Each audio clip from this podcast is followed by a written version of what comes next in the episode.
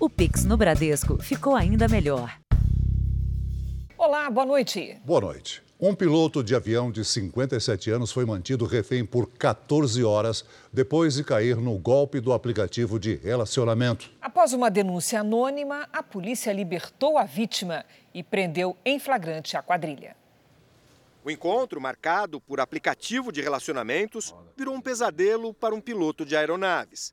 Depois de trocar fotos com uma mulher, o homem de 57 anos saiu de Campinas, no interior de São Paulo, e combinou de encontrá-la no domingo de manhã, perto de uma rodovia que corta a zona oeste da capital. Era um golpe. Assim que chegou ao ponto de encontro, o homem foi sequestrado e levado para um cativeiro em uma comunidade da região. Ele ficou cerca de 14 horas em poder da quadrilha. Nesse período, foi obrigado a fazer mais de 20 mil reais em transferências bancárias. A vítima só foi libertada quando a polícia chegou ao local. Sete pessoas foram levadas para a delegacia: um adolescente de 14 anos e seis homens três tinham passagem pela polícia. Normalmente as pessoas se expõem muito em redes sociais, colocam informações sobre o tipo de vida, sobre questões financeiras, às vezes até ostentam mais para impressionar. Então os criminosos têm muitas informações sobre as pessoas, sobre a, futura vítima. A divisão antissequestro da Polícia Civil afirma que neste ano esclareceu 94 crimes como esse. Prendeu 251 criminosos e apreendeu nove adolescentes. Diz ainda que 90% das extorsões mediante sequestro são causadas por golpes em que um perfil falso é usado para atrair a vítima. Casos como o de Jéssica Vilches, de 29 anos, suspeita pela morte do empresário Fábio Miori. Ele foi vítima de um sequestro após marcar encontro por aplicativo. O empresário não registrou a ocorrência, mas decidiu investigar por conta própria. Caiu em uma emboscada e foi assassinado pela quadrilha. O consultor de segurança da informação diz que é importante marcar o encontro em locais públicos e movimentados. Se tiver uma ameaça, ali vai ser um risco menor. Mas às vezes, até pelo tipo de encontro, as pessoas querem minimizar essa visualização da sua pessoa. Né? E aí isso facilita ir para locais onde pode haver uma emboscada. Veja agora outros destaques do dia. Presidente eleito Lula passa a semana em Brasília para tentar destravar a PEC do estouro. Proposta é protocolada no Senado e começa a tramitar nesta semana. E na série especial, a história do caseiro que não podia sair do trabalho e foi dado como morto pela família.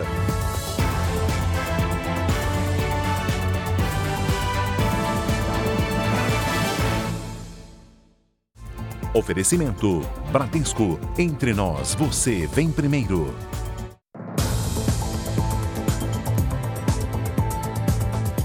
Cinco criminosos foram mortos depois de assaltarem uma joalheria dentro de um shopping de Goiânia. Duas mulheres que estavam com eles foram presas e todas as joias e relógios roubados foram recuperados.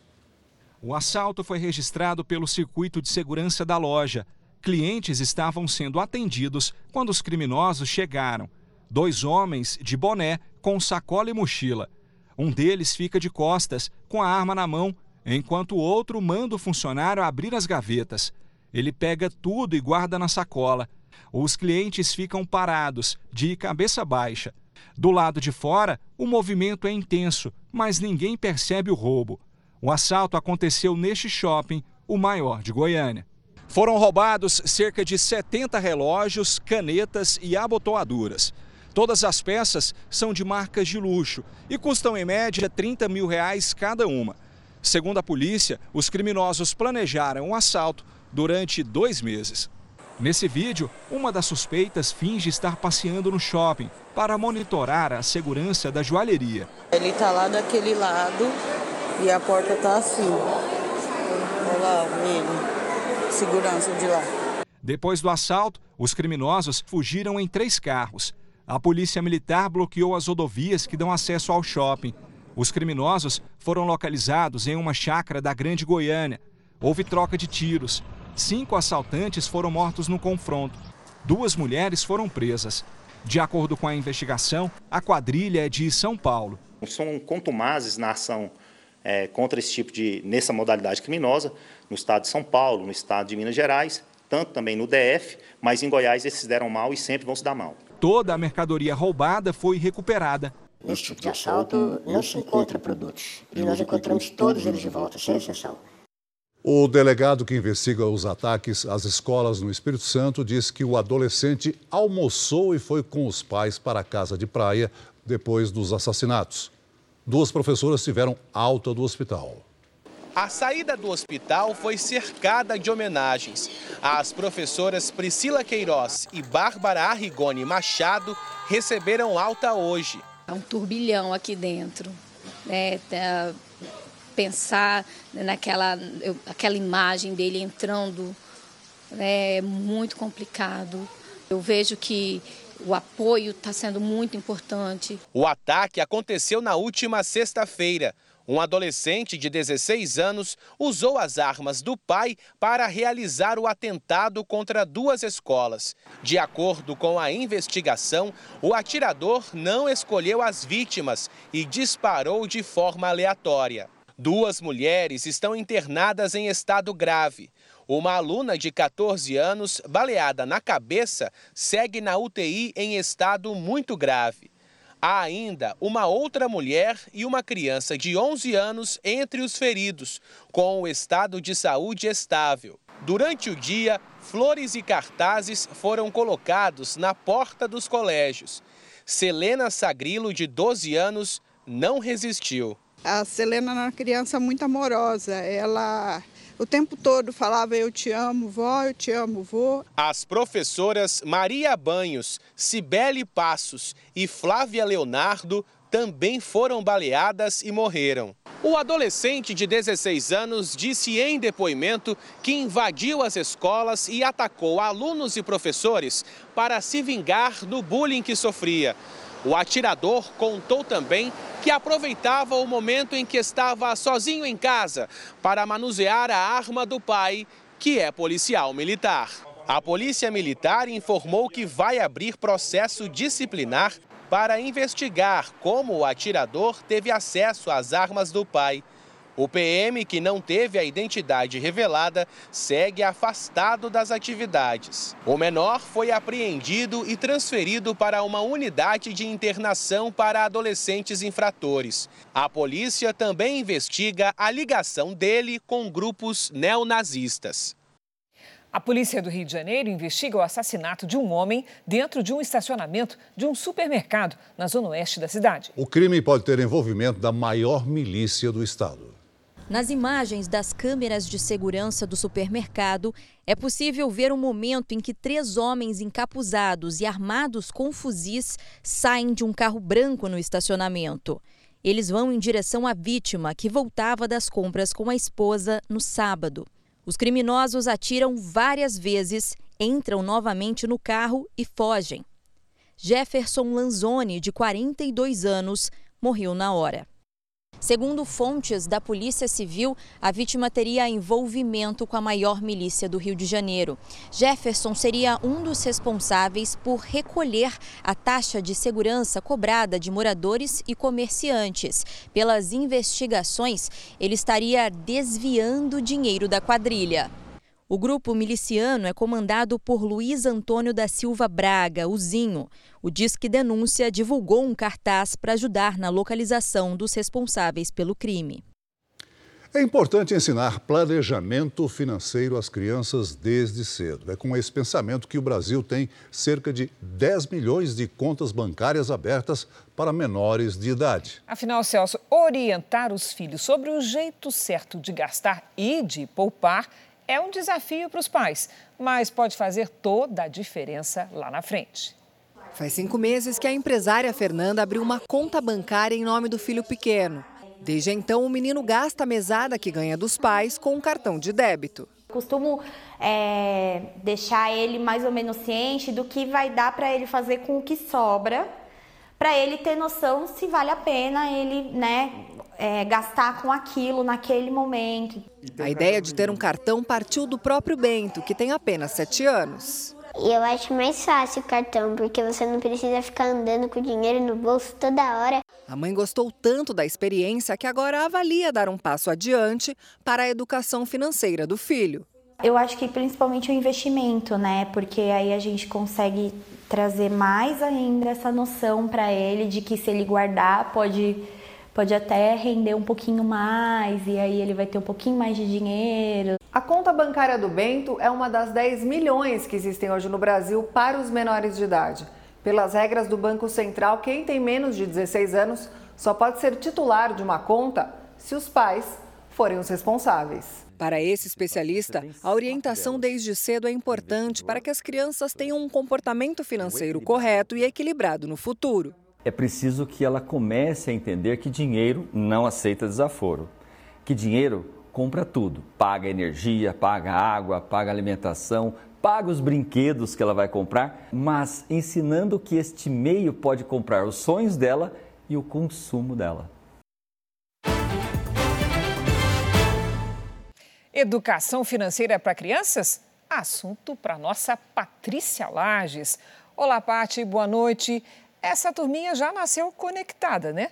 Mesmo assim, elas precisam aprender a lidar com o papel moeda, com o dinheiro propriamente? Já nasceu conectada mesmo, né, Cris? Boa noite para você, para o Celso. Olha, as notas e moedas facilitam sim o aprendizado e nós vamos entender o porquê.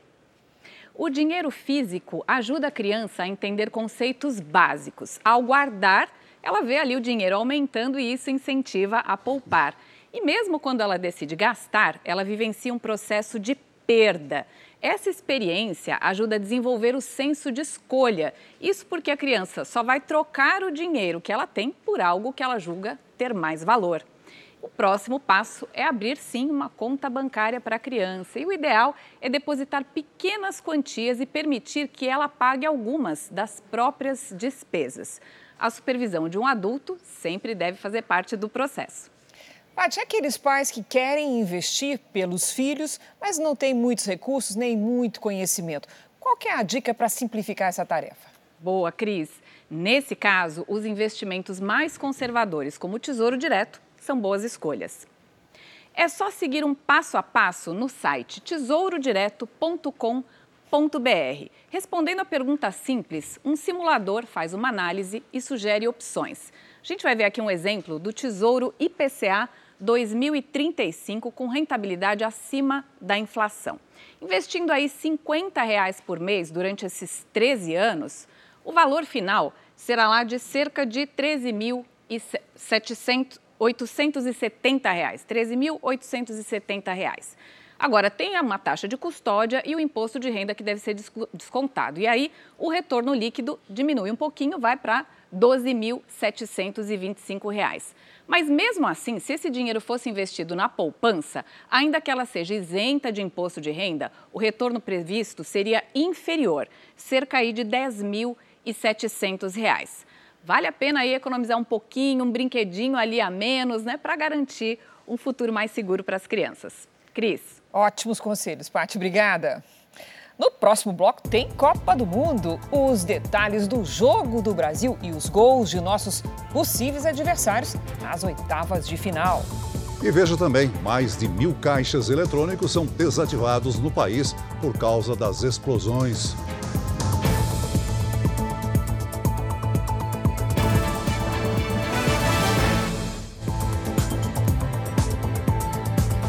Copa do Mundo no Catar. A Milena Ciriberi já está aqui para trazer as notícias da vitória do Brasil sobre a Suíça. Boa noite, Milena. Vitória magra, mas super importante, não é mesmo? Importantíssima, Cris. Boa noite para você, Celso. Boa noite a todos. Pois é, o gol só saiu aos 37 minutos do segundo tempo, mas o placar garantiu a classificação para a próxima fase da Copa.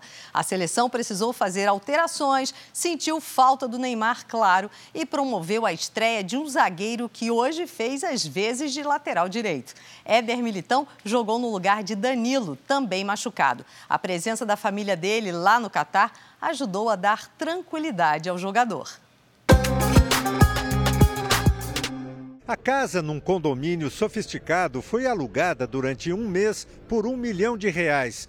Mas a dona Ana não abre mão de cozinhar para a família e os amigos de Militão. O prato preferido do filho? O militão é arroz, o feijão, a farofa e o bife. Militão disputou com apetite um lugar no time e a oportunidade chegou para ser festejada. Nossa, foi uma alegria tremenda, meu Deus. Muito feliz, muito, muito orgulho, né? O coração, por enquanto, tá, tá normal, né? Vamos ver daqui a pouco, né? Vai bater forte. Ah, aí começa a bater mais forte, sim. Os corações brasileiros bateram forte num jogo sofrido. Além de Militão na lateral direita, no lugar de Danilo, Tite optou pela entrada de Fred na vaga de Neymar. Paquetá foi adiantado para a meia. Os dois foram substituídos durante a partida em que o Brasil teve dificuldade para levar perigo e que só foi decidida no segundo tempo com o gol de Casimiro. Com duas vitórias em dois jogos, a seleção é a única no grupo G a manter 100% de aproveitamento. A seleção quebrou um tabu de dois jogos sem vencer a Suíça em Copas do Mundo, os empates em 1950 e 2018. O jogo contra Camarões sexta-feira define se o Brasil será primeiro ou segundo colocado do Grupo G.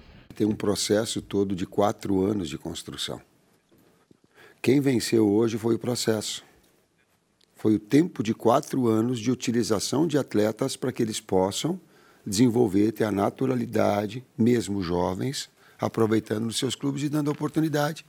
Senão, é muito difícil. Para a família e os amigos que vibraram com a estreia de Militão, a seleção está no caminho certo do Hexa. Torcida não faltou. Bom, vamos agora ao vivo a Doha com Roberto Tomé, que tem outras novidades sobre a seleção brasileira. Olá, Tomé, boa noite. Como é que está o Neymar? Oi, Milena, boa noite a todos que nos acompanham. Olha, a situação de Neymar preocupa. Ao contrário do lateral direito Danilo, que foi para o estádio ver a vitória do Brasil sobre a Suíça, Neymar ficou no hotel fazendo tratamento e ele postou nas redes sociais uma foto mostrando o tornozelo direito imobilizado. Neymar também elogiou o volante Casimiro, dizendo que ele é o melhor jogador da posição no mundo há muito tempo. Neymar hoje apresentou um quadro de febre e não se sabe se por gripe ou por conta de um processo inflamatório no local atingido. Neymar não deve jogar contra Camarões na sexta-feira. Milena. Obrigada, Tomé, pelas informações e a gente fica na torcida para que Neymar se recupere rapidamente. Bom, eu volto daqui a pouquinho aqui no Jornal da Record com os gols de hoje na Copa do Mundo. É isso, Cris, Celso? Até já, Milena. Até já. Até já. Veja a seguir: presidente eleito Lula vai a Brasília e texto da PEC do estouro é protocolado no Senado. E também, mais de mil caixas eletrônicos são desativados no Brasil por causa da violência.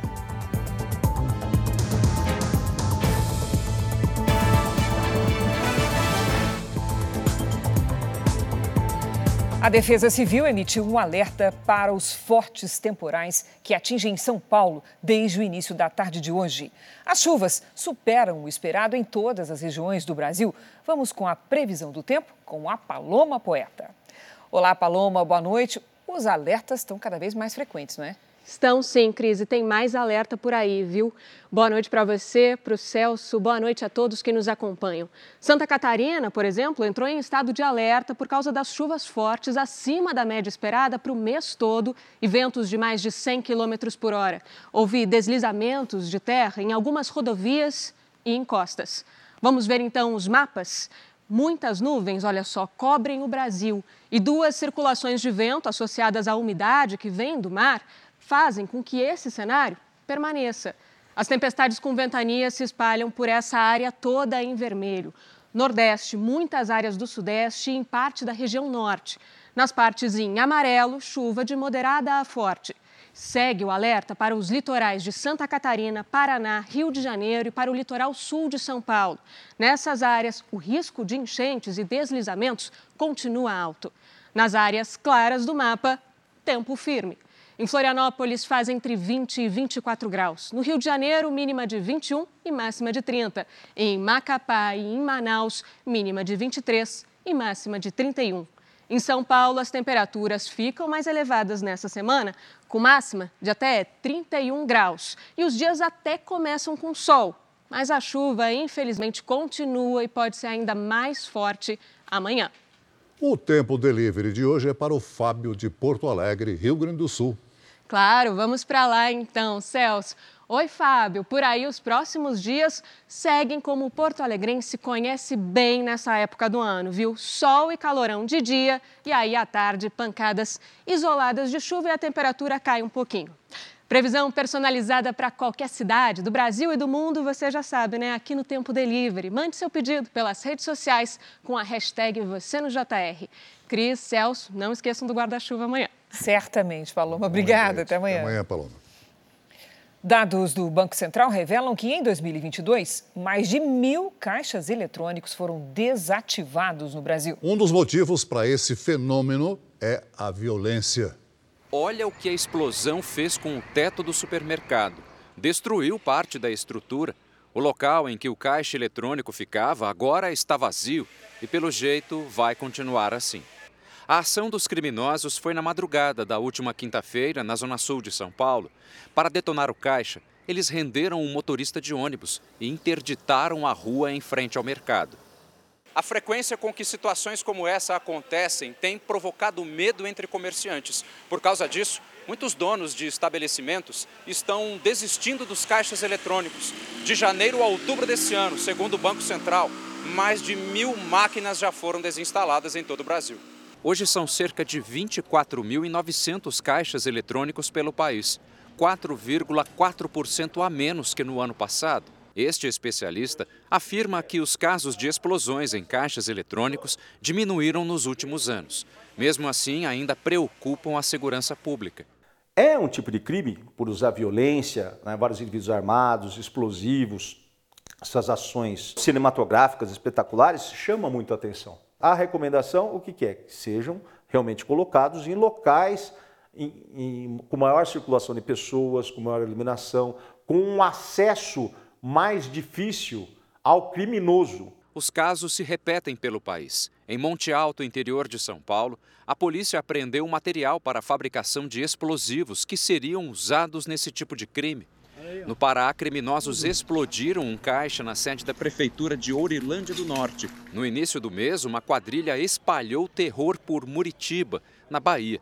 O grupo explodiu três bancos da cidade. Este homem, que prefere não mostrar o rosto, já recebeu proposta para colocar um caixa eletrônico na loja dele. Se por um lado a ideia poderia aumentar as vendas com mais gente entrando no local, por outro, o comerciante prefere não arriscar. Não é só uma explosão em si pela madrugada, mas também o risco de um carro forte estar fazendo a reposição de dinheiro e acontecer também um assalto, alguma coisa, e, e o risco é iminente para todos, né? Sobre os ataques a caixas eletrônicos em São Paulo, a Secretaria de Segurança Pública do Estado informou que nos últimos 10 anos houve uma redução de 99% no número de casos. Neste ano foram seis ocorrências deste tipo. O presidente eleito Luiz Inácio Lula da Silva vai passar a semana em Brasília para definir os ministros do novo governo e também negociar a tramitação da chamada PEC do estouro no Congresso. O presidente eleito fez uma pausa nas reuniões para assistir ao jogo da seleção. Ele chegou ontem a Brasília acompanhado de Fernando Haddad, que é o preferido de Lula para assumir o Ministério da Fazenda. Além de Haddad, a expectativa é que Lula comece a escalar seu time para comandar a esplanada já nessa semana. Marina Silva, que deve ficar com o Ministério do Meio Ambiente, também participou do encontro. A senadora do MDB, Simone Tebet, que apoiou Lula no segundo turno, deve ficar com o Ministério do Desenvolvimento e Combate à Fome, apesar da resistência de vários integrantes do PT. O ex-governador da Bahia, Rui Costa, é cotado para a pasta das cidades, mas também pode ocupar a Casa Civil. O Gabinete de Segurança Institucional deve ser comandado pelo general da Reserva Gonçalves Dias, que chefiou a segurança de Lula nos dois mandatos dele. O general vai fazer parte do grupo de trabalho da Defesa, que será anunciado até amanhã, junto com o ex-comandante do Exército, Edson Pujol, e o ex-ministro da Defesa, Fernando Azevedo e Silva. Tanto Pujol quanto Azevedo e Silva trabalharam no governo Bolsonaro. Além de decidir os futuros ministros, Lula também deve tomar a frente das negociações em torno da PEC do estouro, proposta para viabilizar o pagamento de 600 reais do Bolsa Família, mais 150 reais por criança com até seis anos. A iniciativa deixa esses recursos fora da lei do teto de gastos. Após a primeira reunião com a equipe do governo eleito, a Petrobras informou que vai fornecer todas as informações necessárias para uma transição profissional e dentro das boas regras de governança. A equipe de transição deve pedir a suspensão da venda de ativos da empresa até a posse da nova diretoria. Com o aval do presidente eleito Lula da Silva, a bancada do Partido dos Trabalhadores anuncia amanhã o apoio à recondução do atual presidente da Câmara, deputado Arthur Lira, do PP de Alagoas, ao cargo. Segundo os negociadores, a ideia é pacificar a Câmara e construir acordos. Até o momento, não foi lançada nenhuma pré-candidatura em oposição a Lira. A eleição ocorre na primeira semana de fevereiro. O relator geral do orçamento do ano que vem protocolou a PEC do estouro no Senado. No nosso telão, agora no Jornal da Record, o repórter Yuri Ascar com todas as informações. Olá, Yuri, boa noite. Boa noite, Cris, Celso, boa noite a todos. O senador Marcelo Castro, do MDB do Piauí, que é o relator geral do orçamento, registrou a proposta de emenda à Constituição no Senado e foi o primeiro a assinar a PEC. Já tem 12 assinaturas. São necessárias pelo menos 27 para que o texto possa começar a tramitar na Comissão de Constituição e Justiça da Casa, a CCJ. A proposta oferece ao governo eleito 175 bilhões de reais fora do teto de gastos. O dinheiro é para para garantir um benefício de 600 reais por mês no novo Bolsa Família e mais 150 reais por criança com até 6 anos. Outros 23 bilhões de reais que são parte da arrecadação acima do previsto neste ano também ficariam fora do teto. A PEC ainda abre um espaço de 105 bilhões de reais dentro do orçamento para recompor o dinheiro necessário à manutenção de serviços e programas como farmácia popular. O drible no teto de gastos teria a validade de quatro anos, ou seja, todo o mandato do presidente eleito Lula. A ideia é tentar aprovar a PEC no plenário do Senado ainda nesta semana, a tempo de o texto ser analisado e aprovado pela Câmara até o dia 17. Cris, Celso. Obrigada, Yuri. A China registrou o quinto recorde consecutivo nos casos diários de Covid-19. Foram mais de 40 mil infectados em 24 horas. A imposição de um isolamento social severo sem direito à circulação tem gerado protestos em várias cidades do país. Em Xangai, duas pessoas foram presas após confrontos com a polícia. Os grupos também pediam a saída do presidente Xi Jinping e do Partido Comunista. Na capital da província de Xinjiang, o governo voltou atrás nos bloqueios. A partir de agora, os moradores podem usar o transporte público para fazer compras nos bairros onde moram. Até então, todos estavam confinados e recebendo apenas entregas de alimentos feitas por autoridades locais. E a seguir, a história do caseiro que era proibido de sair do trabalho e foi dado como morto pela família.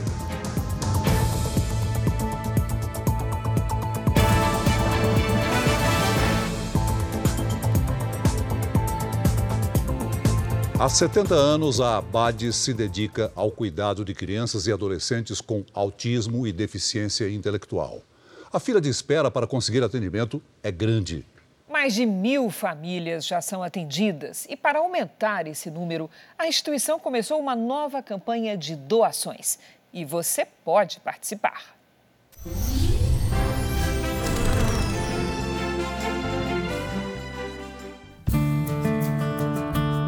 Foi uma longa espera para conseguir uma vaga para a filha. O pai de Giovana, de 7 anos, acredita que agora vai começar um importante capítulo da história dela. Como referência, a gente buscava o melhor para a nossa filha, como qualquer pai e qualquer mãe. Na BADES, Giovana recebeu a confirmação do diagnóstico de transtorno do espectro autista. Em apenas um mês de atendimento, foram várias conquistas. A gente foi é, é, instruído também pelos profissionais, né, a abordagem de, deles com a, com, com a, gente fazendo na Giovana para ter tudo isso, né? Com, com os amiguinhos da escola, com os amiguinhos vizinhos. A Bades tem cerca de 100 colaboradores e alguns voluntários. Eles prestam apoio a quase mil pessoas com deficiência intelectual e autismo. O atendimento é gratuito nas áreas de educação, saúde, serviço social e emprego apoiado, uma espécie de encaminhamento profissional. E aqui a gente consegue acreditar que cada um tem capacidade, que cada um tem possibilidade, que cada um tem condição de melhorar como pessoa e pegamos, cuidamos, tratamos dessa pessoa e devolvemos para a sociedade. Já são sete décadas com a missão. Esta imagem mostra a primeira sede da Abades, fundada em 15 de setembro de 1952. Na época, foi batizada com outro nome, Sociedade Pestalozzi de São Paulo.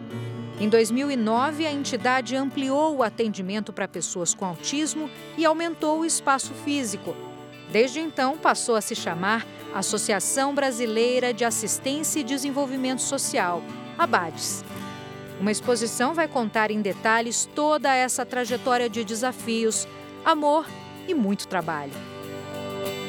Todo o trabalho feito pela ABAD só acontece graças a doações. As crianças são atendidas de forma individual, respeitando o tempo de desenvolvimento de cada uma. A estrutura é complexa e precisa de novos doadores para ser mantida. Eu gosto muito da ABAD.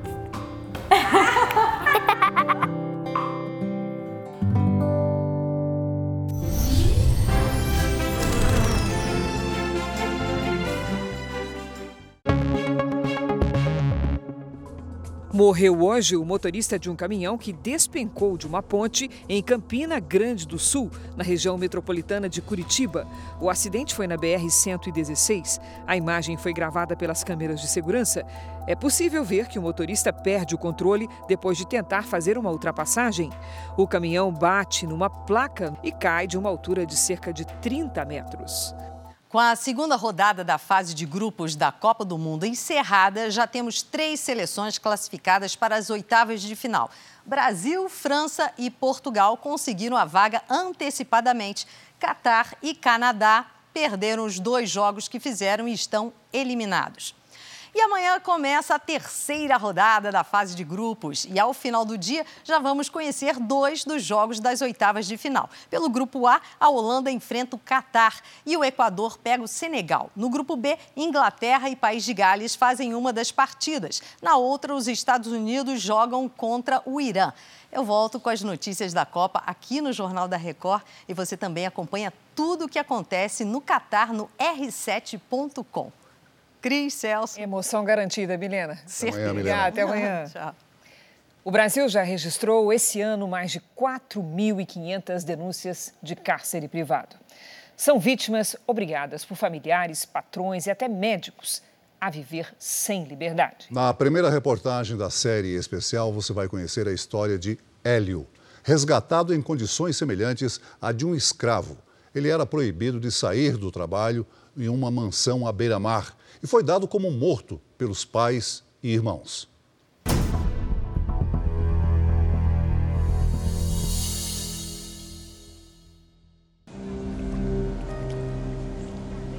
Não via mais o mundo. Eu era preso a ela. Ela achava que, que era minha dona. Durante quatro anos, Hélio trabalhou todos os dias sem folga como jardineiro de uma mansão no litoral baiano. Uma simples pausa para admirar as ondas, por exemplo, se tornava um risco de contato com o mundo exterior. A praia que eu andava antigamente, fazia caminhada, eu não podia mais olhar, que ela não deixava. Os patrões eram um casal de idosos de mãos calejadas e joelhos marcados, Hélio lembra que viveu uma rotina secreta de muitas tarefas domésticas e nenhum contato com os familiares. Ele não sabia que, que, eu vivia isso, não. Aliás, minha mãe, que, que já morreu, me tinha como morto. Hoje, aos 66 anos, ele conta que cuidava sozinho de todos os serviços da mansão, que fica em Lauro de Freitas, na região metropolitana de Salvador. Não havia outros funcionários na casa. Hélio também não tinha salário. Ela era tão miserável, desculpa a palavra, que proibia até de eu, de eu acender a luz para ir no banheiro. O senhor se sentia escravizado ali? Hoje, quando eu lembro. Desculpa, desculpa, desculpa. O quarto onde Hélio dormia tinha, de acordo com a investigação, 4 metros quadrados. Não havia janelas, nem geladeira, muito menos fogão. Em segredo, o jardineiro improvisou um pequeno fogareiro. E à noite, duas cadeiras encostadas substituíam a cama. Era assim que ele dormia.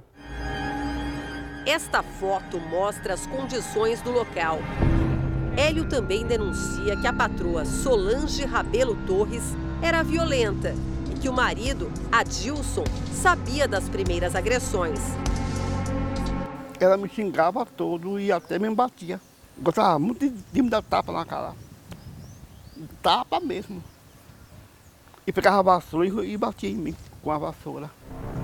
Hélio sofreu dois derrames enquanto trabalhava na mansão. Na praia de Vilas, muitas das casas são de veraneio, locação para temporada. Por isso, os vizinhos não desconfiaram se algo estranho acontecia a partir destas grades.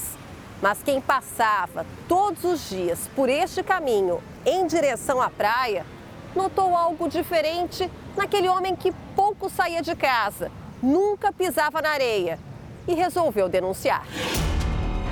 Foi este rapaz que prefere não mostrar o rosto quem pediu ajuda pelo Disque 100. Eu vi a senhora correndo atrás dele com a vassoura para poder espancá-lo. Aí depois que eu fiquei sabendo que seria a patroa de seu Hélio que estava o espancando. Hélio deixou a mansão ao lado de uma das auditoras do Ministério do Trabalho e Previdência. Ele foi resgatado em setembro. Este mês, Hélio reencontrou o homem que fez a denúncia. Obrigado, viu? Tudo que você fez. Eu que agradeço, porque eu tenho a oportunidade de ajudar alguém. Em todo o Brasil, mais de 4.500 denúncias de cárcere privado foram registradas no Disque 100 somente no primeiro semestre de 2022. Nós fomos até a mansão, mas ninguém nos atendeu. Também procuramos a defesa do casal por telefone, mas não conseguimos contato. De uma família tradicional do judiciário, Adilson Rabelo Torres e Solange Rabelo Torres agora passaram a ser investigados pelo Ministério do Trabalho e Previdência por submeter o funcionário a trabalho análogo à escravidão. Os dois já participaram de uma audiência. Eles alegaram que o trabalho do idoso seria somente em um turno e que eles pagavam o valor de 500 reais mensais e que as condições ali do quartinho não eram condições tão ruins. A realidade era de condições indignas de moradia e de trabalho. O relatório ainda será encaminhado para o Ministério Público e para a Polícia Federal, que podem instaurar um inquérito. Foram registrados 22 autos de infração. Por lei, a punição para casos de trabalho em condições análogas à escravidão varia de 2 a 8 anos de prisão.